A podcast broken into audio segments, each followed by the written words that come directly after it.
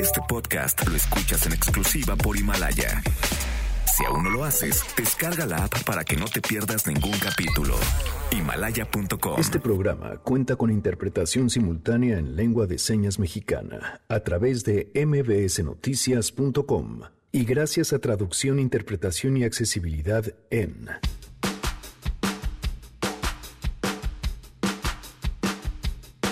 Es lunes, toca mesa ciudadanos. Hoy platicaremos del derecho de piso, el abasto de, bueno, desabasto de medicamentos y la marcha por la verdad, la justicia y la paz encabezada por Javier Sicilia y Julián Levarón. No hay fifís ni chairos, no hay conservadores ni liberales, hay solo una gran familia que sufre y clama desde su sufrimiento.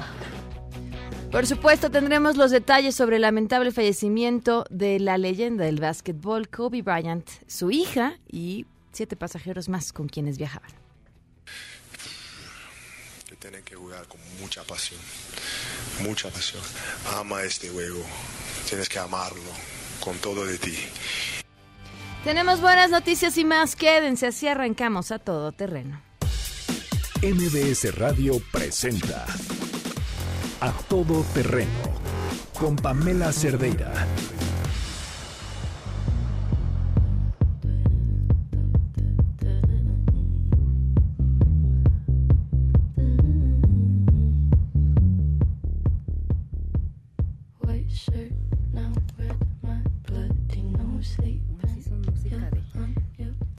Janine, ¿qué estabas diciendo? Buenas tardes, Pam. Que sí vamos a escuchar música de, de muchachos, de chamacos.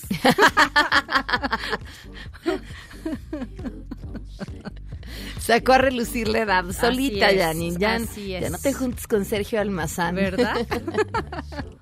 Estar escuchando música de vanguardia envejecida. Pues no sé tú, Janine, yo eso oigo.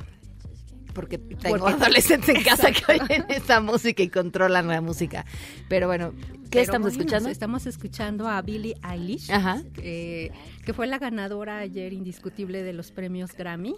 Entonces, este, ella se llevó eh, cuatro categorías: mejor disco, mejor cantante, mejor canción, que es la que estamos escuchando, That Guy. Y pues, que- a ver, les vamos poniendo música. Música de los Grammys. Muy bien, gracias. Jan. Gracias. Like it when you take control, even if you know that you don't own me. I'll let you play the role. I'll be your animal. Buenas tardes, bienvenidos a Todo Terreno. Gracias por acompañarnos en este lunes 27 de enero del 2020. Soy Pamela Cerdera. La invitación a que se queden aquí hasta la una de la tarde. El teléfono en cabina 5166125, el número de WhatsApp 5533329585, a todoterreno arroba mbs.com y en Twitter, Facebook e Instagram me encuentran como Pam Cerdera. Hay muchas cosas que compartir el día de hoy. No reman la interpretación de lengua de señas. Lo pueden ver a través de www.mbsnoticias.com.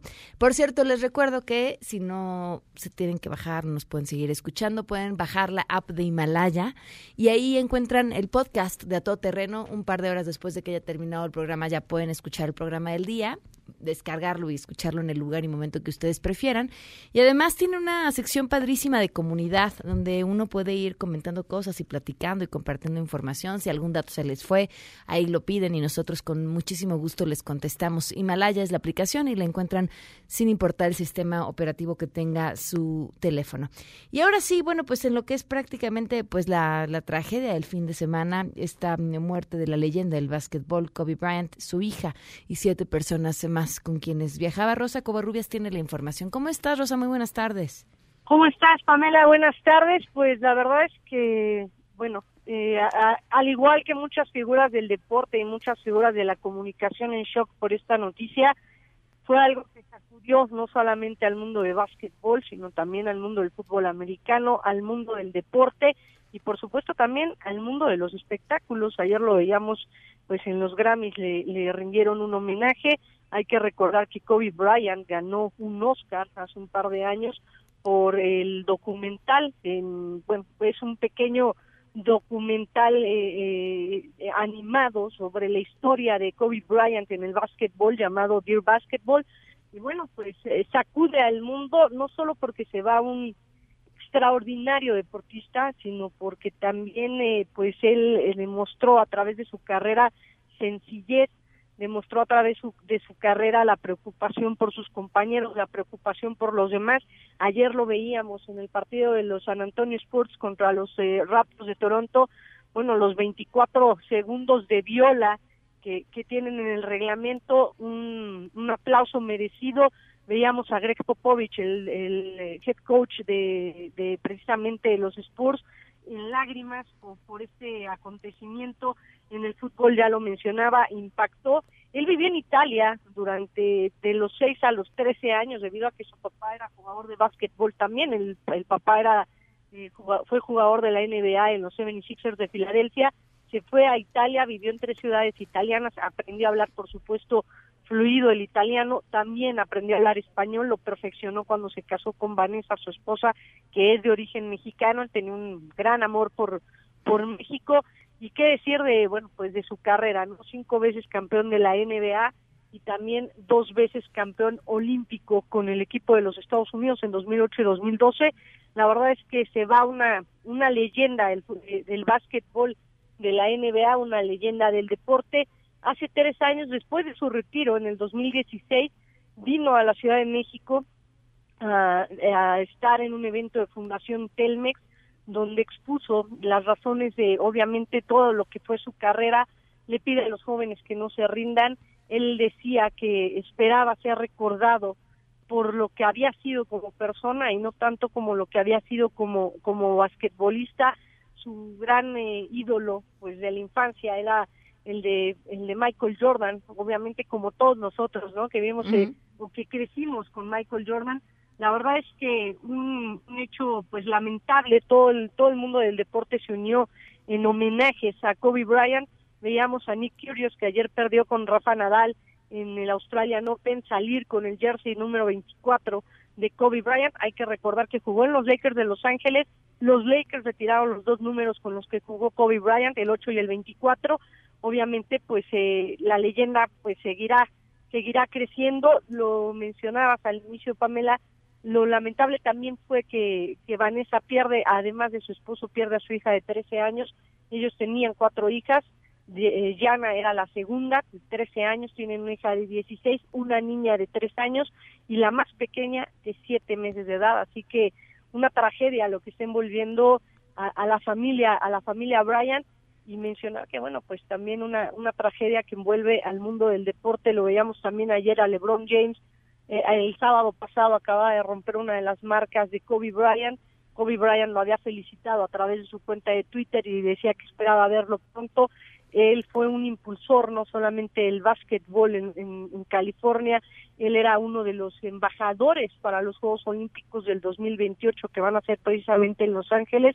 También era uno de los eh, promotores del fútbol soccer del MLS, era un gran fanático del fútbol soccer.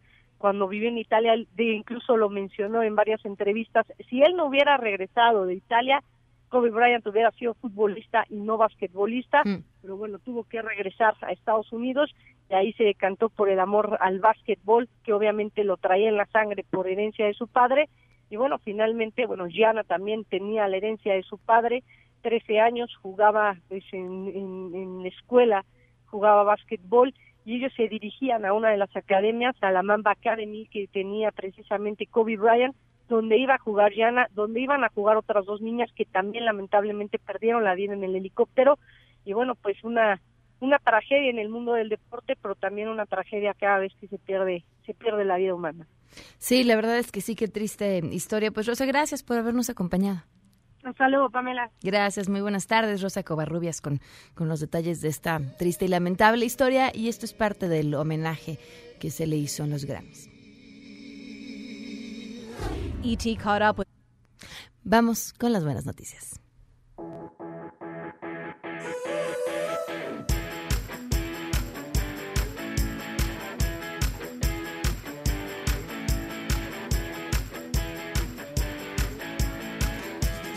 Ernestina Álvarez, muy buenas tardes. Te escuchamos con las buenas noticias. Buenas tardes, Pamela. Te saludo a ti a los amigos del auditorio y te informo que las Secretarías de Salud y Economía dieron a conocer que fue aprobada la modificación a la norma oficial mexicana 051 sobre etiquetado de alimentos y bebidas, la cual va a permitir al consumidor identificar los productos con exceso de nutrientes asociados a sobrepeso y obesidad, como son azúcares, grasas saturadas, sodio y calorías. En un comunicado conjunto explicaron que el viernes pasado los comités consultivos nacional de normalización de la Secretaría de Economía y el de Regulación y Fomento Sanitario de la COFEPRIS aprobaron estas modificaciones. Los principales cambios de la NOM 051 es que los alimentos y bebidas deberán contar con un etiquetado frontal de advertencia que va a permitir al consumidor identificar de una forma rápida, clara y veraz aquellos productos con exceso de nutrientes críticos, azúcares, grasas trans, grasas saturadas, sodio y contenido energético. Este etiquetado frontal de advertencia debe ser grande y esto pues fue aprobado por esos comités en los cuales pues incluyen al sector industrial, organismos internacionales y académicos. Hasta aquí el reporte. Gracias Ernestina, muy buenas tardes. Buenas tardes. Vamos a una pausa y continuamos a todo terreno.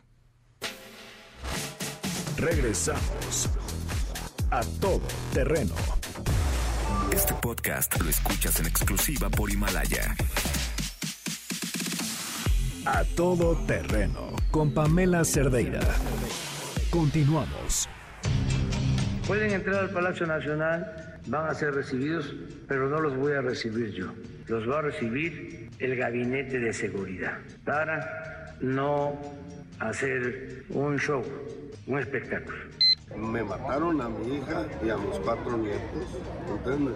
Y yo, ese es un símbolo, las 17 acribillados es un símbolo. Y yo soy tal vez la cara de ese símbolo. No se trata de mi persona, que quizá no le simpatice al presidente ni a otros.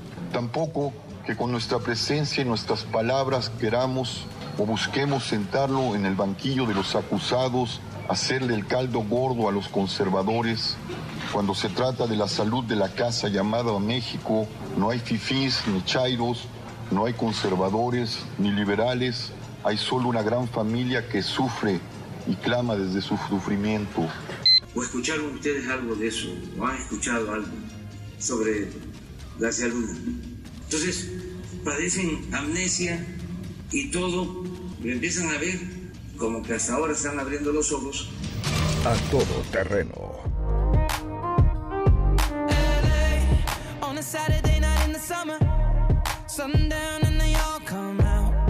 Lamborghinis and they rented hummus. The party's on, so they're heading downtown. Everybody's looking for a come up. Continuamos a todo terreno, ya que está Juan Francisco Torres Landa. ¿Cómo estás? Bienvenido. ¿Cómo estás, Pam? Muy buenas tardes. Gracias gusto. por acompañarnos. Y Víctor Hernández, ¿cómo estás? Víctor, ya te extrañábamos. Pamela Cerdeira, feliz año, ya tenía rato que no nos veíamos. Hoy tú estuviste el día de ayer en la marcha. Así es, sí, allá anduvimos. A ver, cuéntanos. Pues mira, para mí fue muy emotivo a título personal. A mí la verdad me dan pena las marchas porque yo soy muy tímido, o sea, no me gusta cantar, no me sé ninguna consigna. Y fue muy emotivo porque yo solo he protestado tres veces en mi vida. La primera en 2004, ¿te acuerdas de esta marcha? En aquel entonces era eh, jefe de gobierno Andrés Manuel. Andrés Manuel López Obrador. Tenía yo ocho años y me acuerdo que le di una flor, un clavel blanco a una reportera y, y me entrevistó. De- ya tenía yo la maña de estar en, en medio desde que estaba chiquito. Y le, y le dije, te, te la regalo porque es por la paz. Y me acuerdo mucho que había un señor, un viejito, que le habían asesinado eh, a su hijo los judiciales. Y también le regalé una flor, se puso a llorar, me dio un abrazo. La segunda vez que protesté fue en 2011, la que convocó Javier Sicilia, precisamente cuando le habían asesinado a su hijo, y ayer estuvimos en, en- la Marcha por la Paz. Es, es muy impresionante ver el desfile de tragedias, las pancartas, las familias destruidas, las fotos, y es muy triste verlo porque al final sabes que son familias que, que- que van a tener su vida destruida para siempre y que solamente forman parte de la estadística. Y lo que llama mucho la atención es, eh, pues bueno, al menos de los documentos que se entregaron en Palacio Nacional, a mí me llama mucho la atención una propuesta de, de este colectivo para dar un mínimo de justicia para la mayoría de las víctimas, en vez de un máximo de justicia solamente para unos cuantos casos emblemáticos. Y es parte de la tragedia de la impartición de justicia en México muchas veces solo le ponemos atención a los casos que son escandalosos, a los que acaban en los medios y, y- además también es irónico que a veces los periodistas acaban haciendo mejores investigaciones que el Ministerio Público, que las autoridades mexicanas. De hecho. Eh, casos como el de Manuel Barlet, ¿no? Como la prensa sí pudo acreditar toda la, la red de propiedades que hay asociadas a esta persona y la Auditoría Superior de la Federación no, de, decidió ignorarlo. Entonces, eh, al menos esa propuesta es interesante porque el delito no se combate en abstracto lo que hay son delitos concretos, carpetas de investigación concretas y la pérdida de credibilidad del Estado mexicano reside en que la impunidad está en 99%, considerando el envipe, es decir, 99% de los delitos concretos que tienen nombre y apellido quedan impunes y así no hay credibilidad para el Estado de Derecho en México. Es justamente la tragedia diaria esa de la que tú señalas. Hoy estamos aquí, mañana cuando nos amanezcamos, 100 colegas, 100 mexicanos, 100 ciudadanos ya no van a estar con nosotros y eso implica que de hoy a mañana 100 familias van a estar enlutadas, 100 tragedias personales, 100 impactos en comunidades, escuelas, etcétera, que pasan desapercibidas porque simplemente se diluyen en una, en una, gran tragedia nacional. Pero a esas 100 personas y sus familiares, que es una onda expansiva, no basta con que les digamos algo se está haciendo, etcétera. La no resolución de esos casos, la no resolución del impacto de esa eh, enorme victimización es lo que genera esa gran inconformidad a la cual la verdad es que ningún político de ningún color podría ser ajeno o, decir que esto es un show o que esto es algo que simplemente denota, no sé, algún esfuerzo eh, de desvinculación o de descalificación, etcétera. No, hay personas que están literalmente muy afectadas. Eh, en mi familia hemos perdido, yo perdí a un primo hermano víctima de un secuestro y el caso nunca se resolvió. Este, o sea, se, se fue. Eh, mi primo tuvo una hija eh, mientras él estuvo en cautiverio, obviamente nunca conoció a su papá. Y es una enorme tragedia. Y eso, insisto, nunca se resolvió. Y como eso, hay miles y miles y miles de las personas que estaban ahí ayer. Yo, yo estaba fuera de México, por eso no pude ir. Yo siempre voy a las marchas. En esta ocasión me fue físicamente imposible. Pero muchos de las eh, asociaciones en las que participo ya estuvieron, ¿no? Y tenemos las fotos y tenemos, digamos, toda la eh, pues, recolección de esa suma, insisto, de tragedias personales, ¿no? y que nos llevará seguramente a una reflexión ahorita en este momento de qué es lo que se está haciendo bien, qué es lo que no se está haciendo y cómo se ve la perspectiva. Porque lo que no podemos hacer es pensar que es una, un tema acostumbrable el que nos levantemos y pensemos que el fin de semana, yo soy, como saben, soy oriundo de Guanajuato, nuevamente una tragedia. O sea, un fin de semana otra vez, tragiquísimo, de muchísimas muertes, toques de queda, eh, abandono institucional, etcétera. O sea, no podemos pensar que eso sea normal. A ver, dijiste, lo que se está haciendo bien, ¿hay algo que se está haciendo bien? Pues mira, eh, muy poco. Me, me, encantaría, Pam, decirte, mira, aquí está eh, listado y la verdad es que hay que apoyar esas tres o cuatro cosas. Mira, el país está sobrediagnosticado. Nosotros en México Unido contra la Delincuencia llevamos, ya, ya, ya te puedo decir que llevamos más de una década eh, en suma con el CIDE y en suma eh, con otra serie de organizaciones este, de, sociedad civil y academia, eh, instituciones de educación superior, donde se dice, aquí está la raíz del problema, aquí está lo que se requiere hacer y qué tanto avance llevamos ahí. En las primeras columnas sí sabemos exactamente dónde está el problema, sabemos exactamente lo que se tiene que hacer, pero nadie escucha. ¿Qué son? ¿Policías e Fortalecer policías, fortalecer el sistema penal acusatorio, eh, garantizar que hay una perfecta coordinación entre los distintos órdenes de gobierno, eh, abonar a la profesionalización, eh, asegurar, por ejemplo, que todos los funcionarios tengan seguros de vida, seguros de gastos médicos, vivienda digna. ¿Cómo le puedes pedir a alguien que se rife literalmente su vida si no sabe si al día de mañana, al perecer en un enfrentamiento, sus deudos no tienen seguro de vida, no tienen gastos médicos y no tienen ni siquiera una casa? Eh, y nos vamos con la fácil finta de decir, no, nada más súbenles el salario. Y cuando hablas con los policías, decir, no, mira, si el salario ayuda, no, pero para mí es más importante saber que mi familia va a estar protegida si yo falto. De otra suerte, no les podemos pedir que arriesguen la vida. ¿Cómo lo vamos a hacer? Sistema penal locusatorio. Estamos en la antesala de que quieran ah, echarlo, para, atrás, porque están desesperados, pero eso sería retroceder en el tiempo varias décadas, cuando lo que tendríamos que hacer es reconocer que no se hizo el trabajo, no profesionalizamos a nuestras policías para que entiendan lo que es cadena de custodia, lo que es preservación de evidencia, lo que es integración científica y legal de una carpeta de investigación que permita justamente consignar y hacerlo para romper la presunción de inocencia, ¿no? Y ahora estamos con estos eh, primitivos, ¿no? Que dicen, no, lo que hay que quitar es las trabas, hay que quitar eh, los derechos, hay que quitar las garantías, las libertades para ser mucho más eficaces prisión preventiva oficiosa, aumento del arraigo, eh, delitos graves, defraudación fiscal en cualquier excepción, extinción de dominio, etcétera, etcétera. Es una enorme tragedia la que se cierne frente a nosotros si cedemos ante esa tentación. Tendría que haber, como el movimiento de ayer, un reclamo absoluto de que esa no puede ser la vía, de que tiene que haber efectivamente comisiones de victimización, que tiene que haber un, una reparación realmente integral del daño que le hemos causado a todas esas familias. Pero la reparación más importante es sentirnos en un país seguro. Hoy no nos sentimos en un país seguro. El, fin de semana creo que le circulé aquí en el chat que tenemos de la Mesa Ciudadana un mapa del país y donde se indica cuáles son las carreteras transitables y no. Y, está con colores, ¿no? Y la verdad es que lastima los ojos ver que los reductos verdes son cada vez más escasos.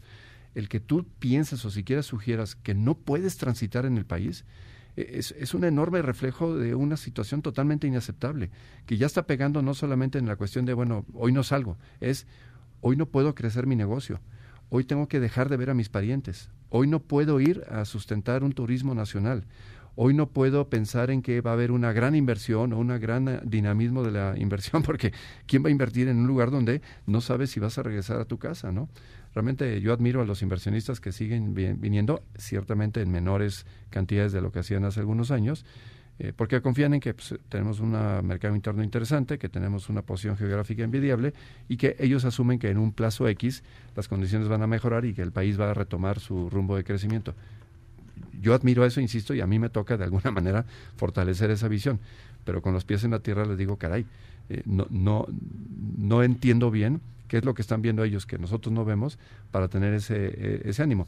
Aunque, lo dicho sea de paso, hay un reporte de Davos, un reportero me parece que fue de ADN 40, dice, oiga, pues lamento mucho decirles, pero aquí en los pasillos, eh, en cuanto a México se refiere, hablan de inseguridad, hablan de reducción de, de crecimiento, hablan de eh, una pérdida de confianza en las inversiones que de eso se haya hablado de Davos en México, sobre México, es algo que nos debería preocupar a todos, porque eso es lo que finalmente incide en si vamos o no a tener aspiraciones a crecer.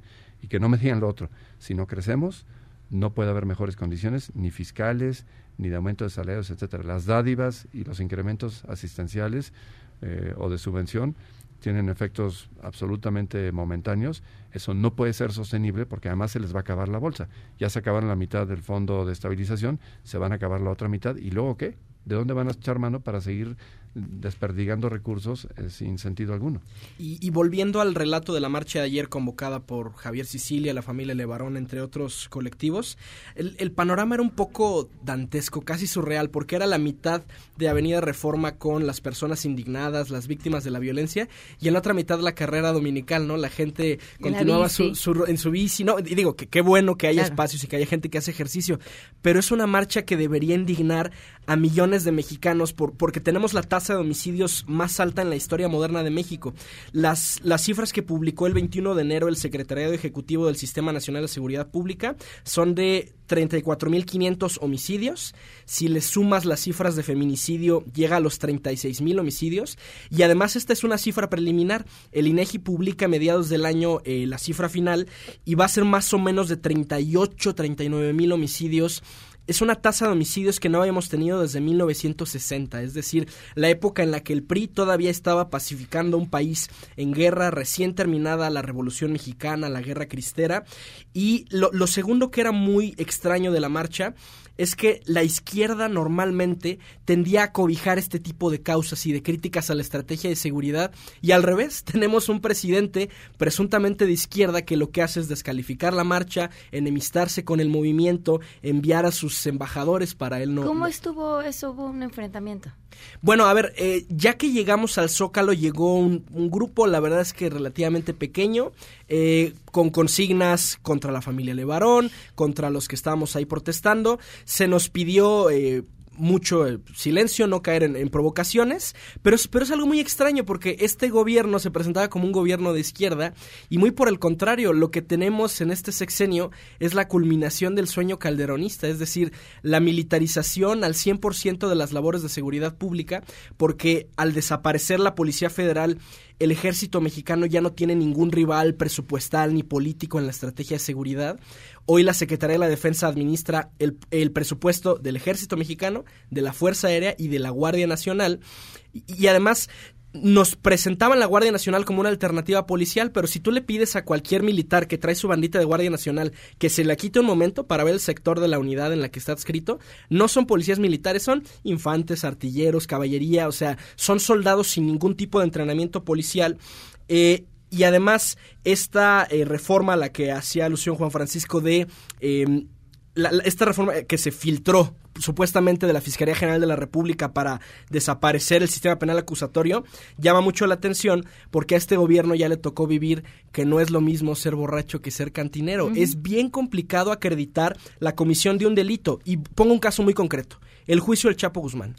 La superpotencia militar y de inteligencia que son los Estados Unidos solamente le pudieron probar en Nueva York al Chapo Guzmán más o menos 12 delitos Piensa cuántos miles de delitos cometió el Chapo Guzmán. Si ellos, con todas sus capacidades de investigación, solo le pueden probar 12 al Chapo, ¿qué podemos esperar de este, de este lado del Río Bravo, con las carencias del Ministerio Público, con la falta de recursos humanos y con los militares haciendo labores de seguridad pública cuando no tienen entrenamiento para hacerlo? Esta, esta parte del enfrentamiento me, me, me, cuesta trabajo pensar la, la vileza de cualquier persona que se atreva a cuestionar un movimiento de víctimas, porque creo que todos, no importa a qué partido le vayan, a quién apoyen, en quién crean, estamos a expensas de que nos suceda una tragedia así, es que podría pasarnos a cualquiera.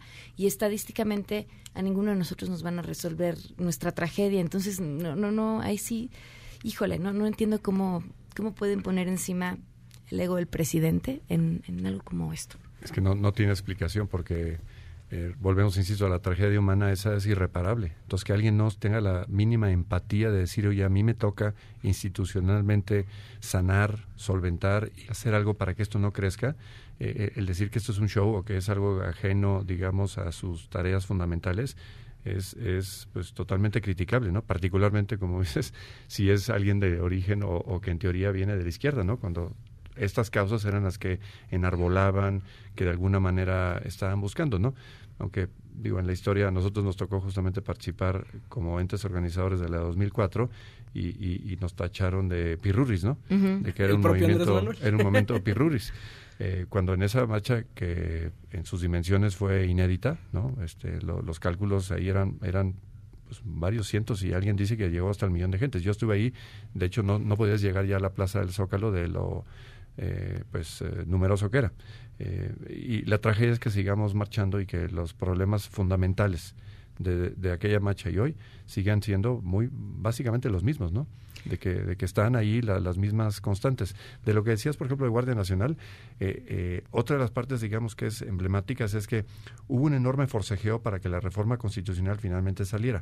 La reforma constitucional finalmente salió porque se incorporó el carácter civil ese carácter civil en las secundarias y en los hechos es, un adorno. Entonces, la Constitución es un adorno en lo que hace este gobierno día a día, en lo que toca a, a Guardia Civil, lo cual es sumamente preocupante porque en teoría no podrían marginarse de ese pacto político y que además es la máxima norma de convivencia de todos los ciudadanos, pero particularmente de las autoridades. y, revisemos el presupuesto, o sea, mm, a pesar de que en la Constitución ya existe la Guardia Nacional, todas las vacantes para ese personal siguen situadas en Policía Federal.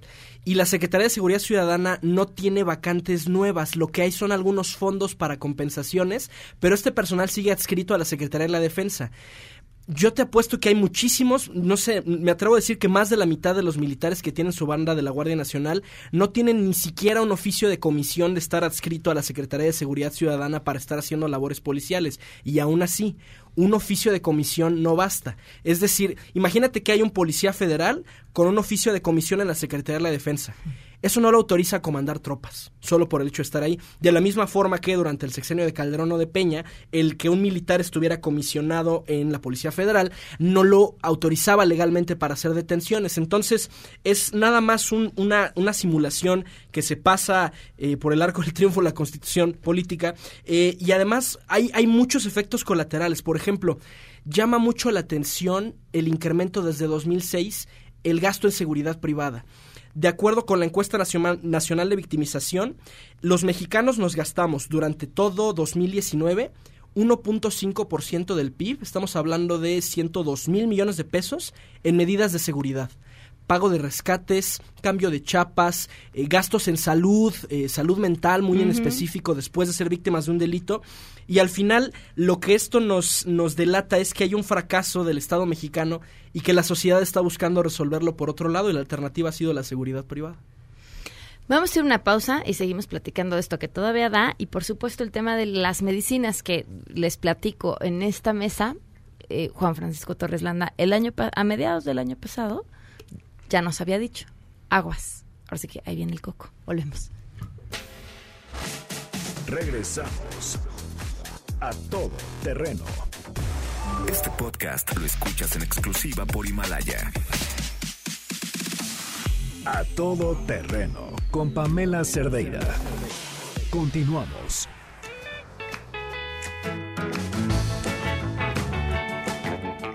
A ver, antes de irnos con el tema de las medicinas, había otro tema que es importante tocar y que además sonaba como una historia lejana para quienes vivimos en la Ciudad de México y ha dejado de serla pues prácticamente en los últimos años, el cobro por derecho de piso.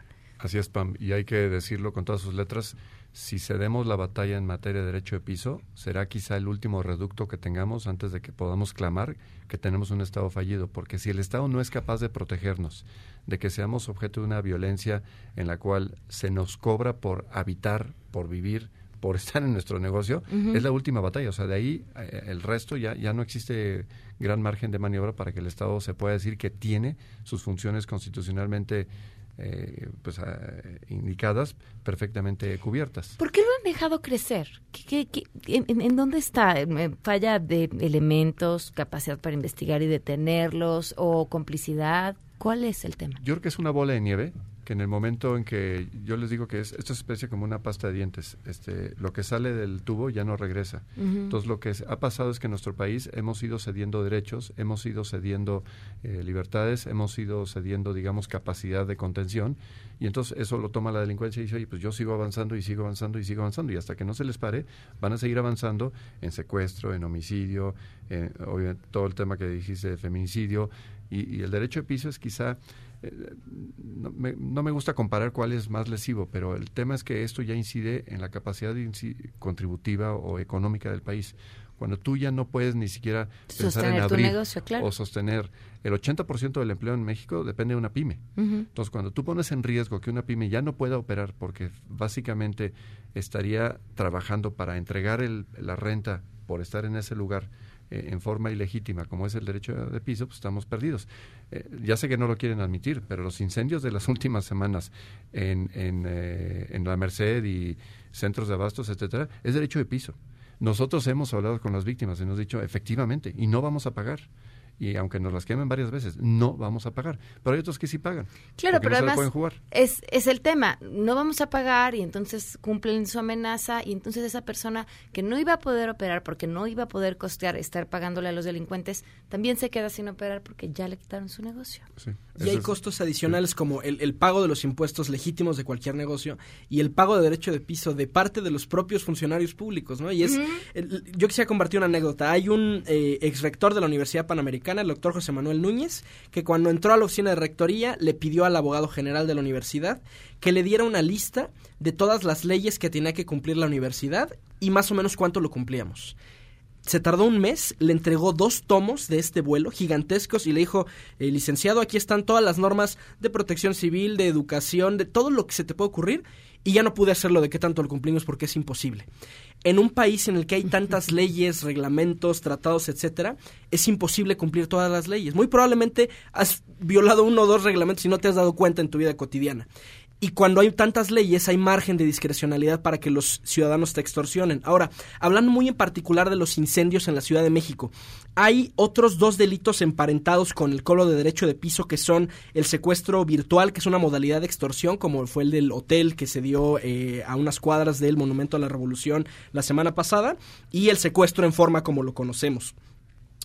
¿Por qué el secuestro, la extorsión se han convertido en delitos tan comunes en México. Tiene una explicación histórica.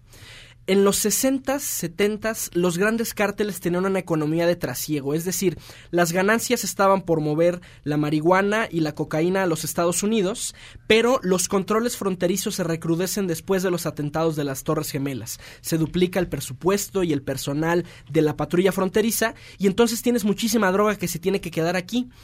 El problema de la droga es que muy distinto a otros productos, necesitas redes violentas de distribución, necesitas controlar la plaza para poder vender el producto.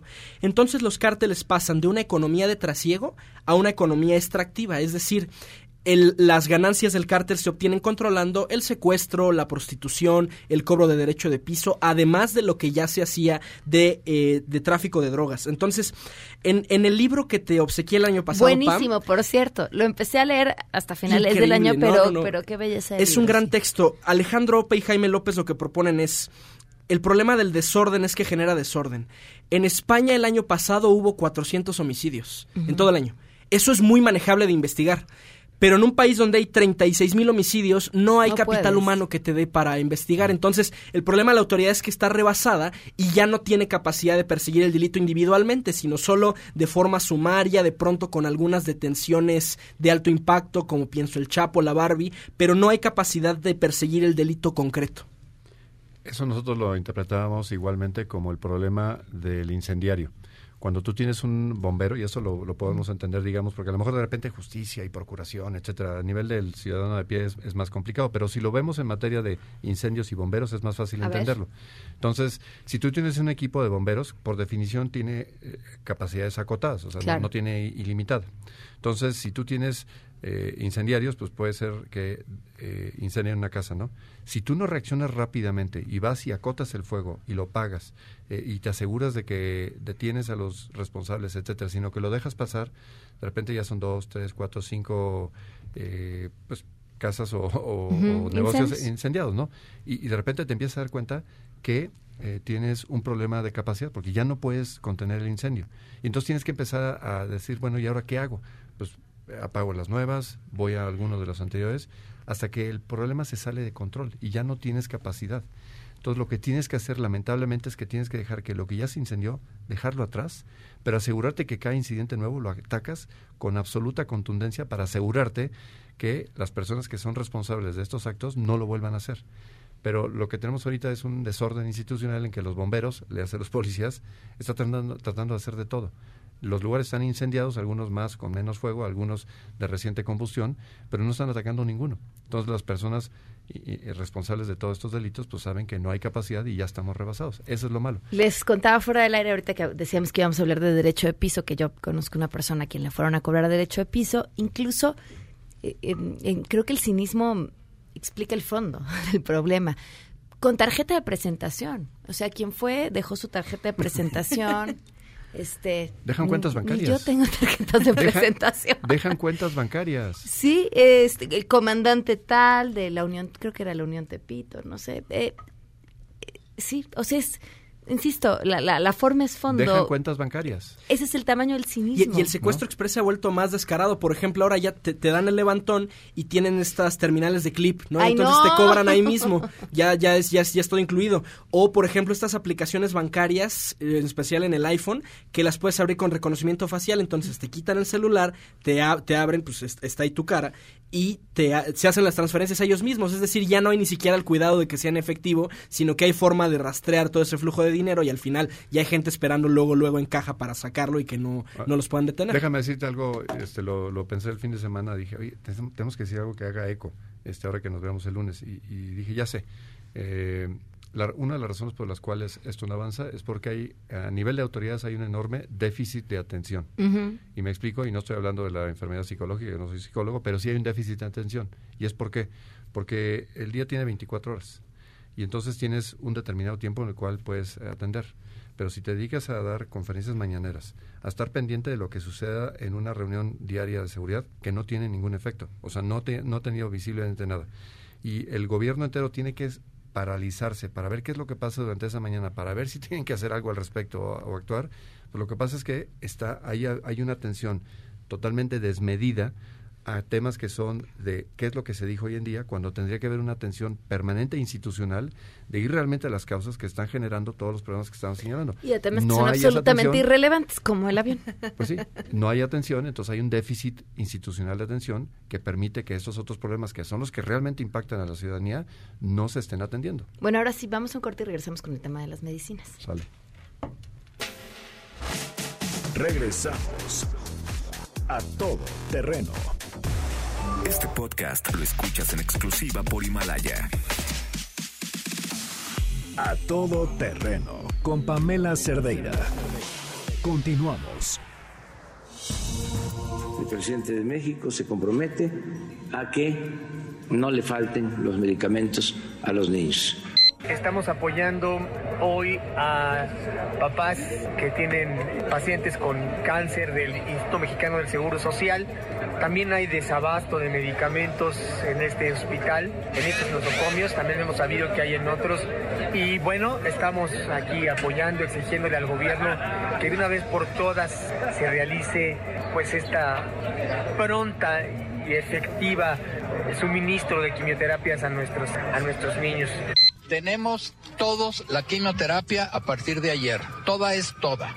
Nos faltaba únicamente Cristina y tenemos ya eh, la cantidad que se requiere para aplicar a los niños. A todo terreno. Y lo que falta, Juan Francisco Torres Landa, ya lo habíamos platicado, lo habías comentado en esta mesa desde mediados del año pasado, viene un tema con un problema de medicamentos y hemos escuchado de los medicamentos oncológicos para los niños, pero, pero no será solamente eso. No, y lo dijimos, este, y lamentablemente no nos equivocamos, y no es por pericia nuestra, sino porque nos llegamos la información de gente que estaba dentro de las eh, dependencias para decir, oye, rompieron la cadena de suministro, rompieron la cadena de distribución y por lo tanto va a generarse un vacío de varios meses que es físicamente imposible llenarlo porque eh, las medicinas no es como ir a comprar este plátanos o jitomates al supermercado. Tiene todo un proceso de elaboración, hay cuestiones, digamos, de temperatura, de logística, etcétera. Ellos pensaron que era casi casi como ir a mandar una pick-up a, la de la Sedena. Claro, es que hubo un momento que dijo que el ejército lo iba a distribuir, ¿te acuerdas? Lo vamos a mandar y, los chechen ahí, los soldados son gente honorable, pueblo informado, y, y, lo van a distribuir y sabio. ¿no? y bueno. Este, y no, esto, o sea, hay temas donde la técnica y donde los datos duros pues, siguen siendo la norma. Y efectivamente no nos equivocamos. Y, y lo que está resultando incluso puede ser más grave de lo que vaticinamos, porque no se encuentra una solución rápida sí ha habido ya defunciones atribuibles a esas faltas y una serie de problemas en gente que está literalmente entre la vida y la muerte por una cuestión de absoluta eh, incapacidad. Incapacidad y además una decisión francamente sin ningún mérito. Eh, oye, vamos a acabar con la corrupción y para ello vamos a destruir todo, ¿no? Vamos a acabar con los robos de bancos, cierren todas las estaciones de banco. Vamos a acabar con eh, la posible corrupción en el aeropuerto, cierren el aeropuerto. No, esas cosas no pueden funcionar bien. Va a generar una ola expansiva y lo estamos viendo. Nada más que en este caso, o sea, el huachicoleo, pues a lo mejor generas una escasez de, combustible. Eh, o en el otro, a lo mejor generas una escasez de algún otro insumo. Pero en este caso, lo que escasea es la vida y lo que está generándose son muertes todos los días. Entonces tienen que tomar las decisiones y tienen que tomar la responsabilidad de lo que hicieron, que fue una desfachatez y algo que no tiene sustento alguno más que eso, eh, una misión política suicida frente a la población. A mí lo que me preocupa es que los programas insignia de este gobierno, la Guardia Nacional, el INSABI, Jóvenes Construyendo el Futuro, jurídicamente están flotando en el aire, ¿no? Muy concreto, el INSABI y Jóvenes Construyendo el Futuro que siguen operando sin tener su, su, reglamento debido, que da toda la impresión que es solamente una política pública electorera. Y yo quisiera citar un meme muy sabio que me encontré en la red es, son los autores del INSABI del aeropuerto de Santa Lucía y de la Guardia Nacional los que van a tener que gestionar la crisis de coronavirus. Es decir, no me quiero poner paranoico, pero esta gente que no creo que sea experta en seguridad sanitaria, ¿se acuerdan del escándalo? Que la titular de la Comisión de Bioseguridad que nombró la 4T era una diseñadora de modas, una cosa así, ¿no? ¿Se acuerdan que hubo una polémica el año pasado?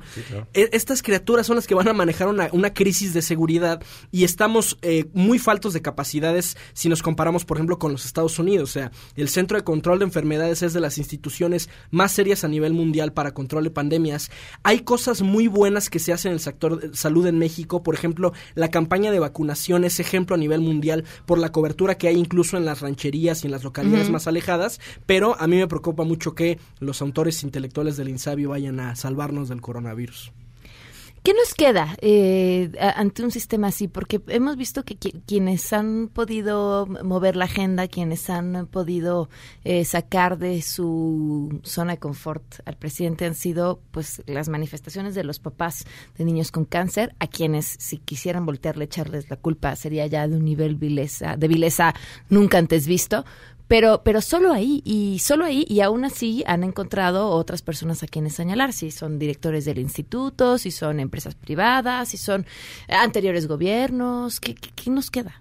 Lo que pasa es que tienes toda la razón, pero a mí lo que más me preocupa es que ante la dimensión de un problema como este, uno pensaría que la solución está en, empezar con lo primero. Y lo primero es reconocer que el problema existe. Eso no va a pasar. E, e, es el problema. Entonces, ¿cómo lo vamos a resolver si no reconocen que el problema, y el problema es, oye, rompieron la cadena de suministro, la cadena de distribución, pues lo que tenemos que hacer es restablecer la cadena de suministro y la, cadena de distribución. No, vamos a culpar al director de un hospital eh, infantil, no diciendo, él es el responsable porque él interrumpió y él no sé qué barbaridades hizo, que además no, no fue un señalamiento puntual de decir, oye, aquí tenemos los, la evidencia, aquí tenemos tal. Basta la tribuna mañanera para descalificarlo públicamente y que se le vengan encima. Porque además no solo era ahí la falta de medicamento. No, no, no. Exacto. Hay muchas cosas, pero caray, este, en dado caso, si se tiene que hacer algo como eso, pues tendría que haber una investigación profunda y, proceder. Pero fíjate, eso lo ligo incluso con el tema de justicia. Eh, bajo las reglas que ellos quieren imponer, al director de ese hospital... Ya lo, hubieran metido al Ya, ya estaría en la cárcel, arraigado. Este, sin ningún tipo de defensa ni nada. Sin juez de control. Porque, vale, no, hay jueces de control, no hay derechos algunos. O sea, el señor estaría ahorita en la cárcel y en el tribunal mediático él sería culpable. De ese tamaño es el problema que estamos viviendo. Afortunadamente todavía no estamos ahí y espero que nunca lleguemos ahí. Y tú viste la reacción de sus eh, pues eh, subordinados y el personal de, de diciendo, oye, no, este señor sí hace las cosas bien, no lo van a sacrificar simplemente porque quisieron tener un chivo expiatorio. No podemos seguir teniendo chivos expiatorios. Que reconozcan los problemas, caray, es, es humano ser, ser falible. No está mal que, que, rompan esa idea de que son infalibles. Mejor reconozcamos los problemas y todos nos sumamos a resolverlos. Y a mí no me sorprendería que en unos días la unidad de inteligencia financiera le quiera sacar algo al doctor, ya que vimos que esta unidad está como muy dedicada qué casualidad, ¿no? Que el presidente señala a alguien y mágicamente toda la unidad de inteligencia financiera le Tiene ya una investigación. Qué curioso, ¿no? Qué eficientes, la verdad es que mis respetos para, para estas criaturas. sí, tú di que sí, si no, no debe ser que te van a encontrar algo a no, Yo, yo estoy bien, ¿eh? yo, yo, gano poquito, yo tengo mis declaraciones, no me miran a mí. hoy, hoy pensaba cómo el discurso de la mafia del poder eh, nunca desapareció, simplemente ahora son los conservadores y no puede hablar ya de la mafia en el poder porque él es el poder, pero ahora son pues los conservadores. Muchas gracias. Gracias a ti, Pam. Gracias, conservadores. Sheila, ¿qué se está cocinando esta tarde? Hola, Pam. Buenas tardes a ti y a todo lo del auditorio. Pues esta tarde se realizará el acto protocolario en conmemoración y memoria de las víctimas del Holocausto a 75 años después de Auschwitz. Esto se realizará en el Museo de Memoria y Tolerancia y estará presente la eh, presidenta de la Comisión de Derechos Humanos, Rosario Piedra Ibarra. Estaremos uh. atentos a ver si hay alguna declaración. Pues ella, yo sé qué va a decir. Yo veo yo veo una luz de esperanza. Gracias. Gracias, Pam. No, se queda en mesa para todos. Why do you care for me when we all fall asleep? Where do we go? Come here. Say it, spit it out. What is it exactly? Your pain is the amount cleaning you out. Am I satisfactory? Today I'm thinking... MBS Radio presentó A Todo Terreno con Pamela Cerdeira, donde la noticia eres tú. Este podcast lo escuchas en exclusiva por Himalaya. Si aún no lo haces, descarga la app para que no te pierdas ningún capítulo.